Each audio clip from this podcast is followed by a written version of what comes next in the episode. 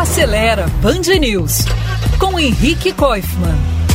Você pode até ser cuidadoso com a manutenção, mas se não cuidar também da pintura do seu carro, quem olhar para ele vai achar que você é desleixado. Para conservar a boa aparência, claro, o negócio é manter o carro limpo, e isso não tem muito mistério, basta seguir o manual do carro. Por outro lado, alguns dos macetes para limpeza que dão por aí é que são muito perigosos.